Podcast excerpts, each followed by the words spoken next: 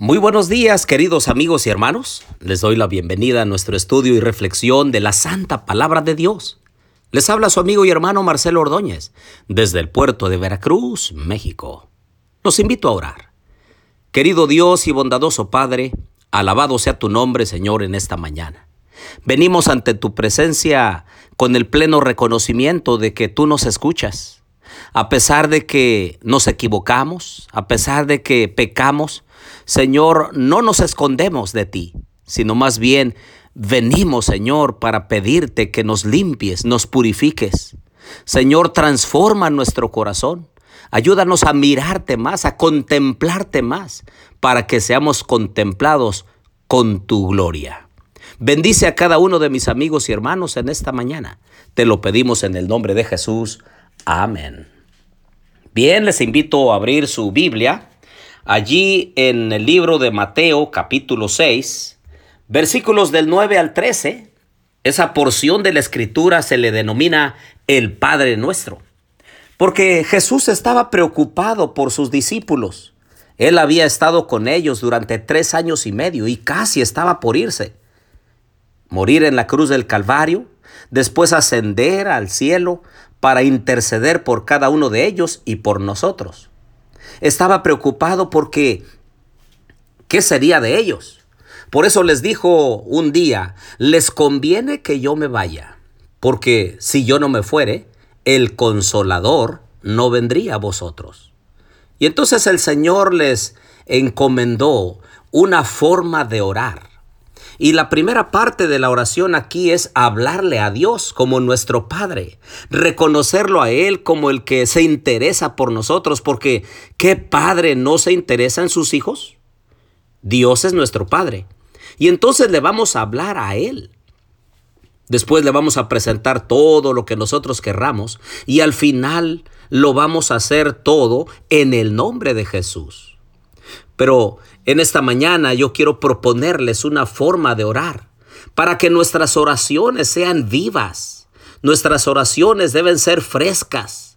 Nuestras oraciones deben ser eh, como aquellas que salen de lo más profundo de nuestro corazón, no como alguien que escribe y solamente repite lo que alguien más escribió. No, la oración es el acto de abrir el corazón a Dios como a un amigo. Y lo primero en la oración que vamos a hacer después de hablarle a Dios es alabar a Dios. La A de alabanza.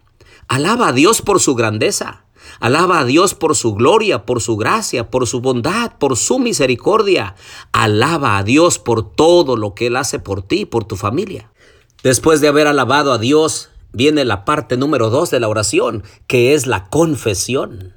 Confiesa a Dios tus faltas. Preséntale eh, la forma en la cual tú has actuado en forma incorrecta, indigna. Pídele perdón a Dios. Confiésale tus pecados con los que has ofendido a tu familia, has ofendido a algún ser querido, algún vecino, algún amigo o incluso al mismo Dios.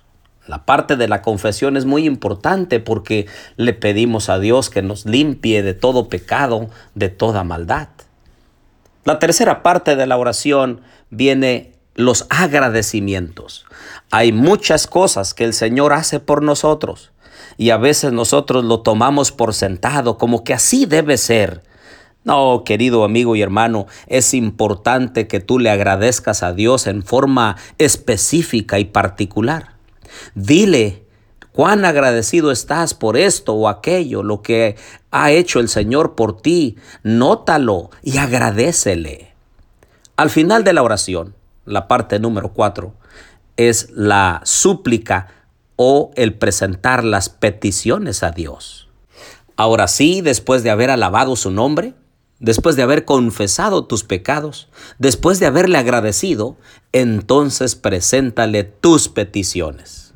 Aunque el Señor conoce nuestros corazones y conoce todo lo que nos acontece. Él necesita que tú y yo le hablemos en forma específica y le presentemos nuestras solicitudes en forma práctica, en forma personal y específica. Verás cómo tus oraciones comienzan a tener una dimensión especial de comunicación y de relación con nuestro Padre Celestial. En esta hora yo quiero invitarte para que ores. Ora cuando te levantes. Ora cuando antes por el camino. Ora cuando estés trabajando, estudiando. Ora cuando estés en la cancha de juego. Ora cuando estés en casa. Ora cuando ya te vas a dormir. La comunicación a través de la oración es muy importante. Yo sé que tú ya has estudiado tu Biblia. Yo sé que quizá ya has estudiado tu lección de escuela sabática, pero ¿has orado a Dios? Tómate todo el tiempo necesario para la oración privada. No hay límite de tiempo. Puedes tomarte varios minutos o incluso horas para orar, para estar en comunión con Dios. Porque si no lo hacemos así, el enemigo está a las puertas y Él es el que nos hace caer cuando nos desconectamos de nuestro Padre Celestial. En esta mañana te invito para que estés comunicado, estés en relación estrecha con nuestro Dios. Oremos. Querido Dios y bondadoso Padre, en esta mañana queremos alabar tu nombre. Queremos exaltar tu grandeza y queremos, Señor, ver tu magnificencia ante nosotros, porque eres un Dios de amor, de gracia, de bondad y de misericordia. Tu nombre sea exaltado, alabado por los siglos de los siglos. Señor, nosotros nos hemos equivocado.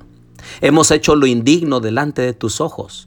Por eso venimos a confesar nuestros pecados. Perdónanos, Señor, y no quites de nosotros tu Santo Espíritu. De la misma forma también, Señor, queremos agradecerte por la vida, por la bondad, por tu misericordia.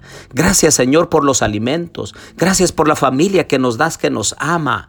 Gracias Señor por el trabajo, el quehacer, el negocio que tenemos. Gracias Padre.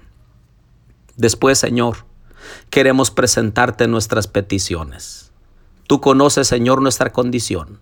Hay enfermos en nuestra familia. Hay situaciones difíciles en el matrimonio, con los hijos, en el trabajo. Señor, tenemos problemas personales, internos, particulares.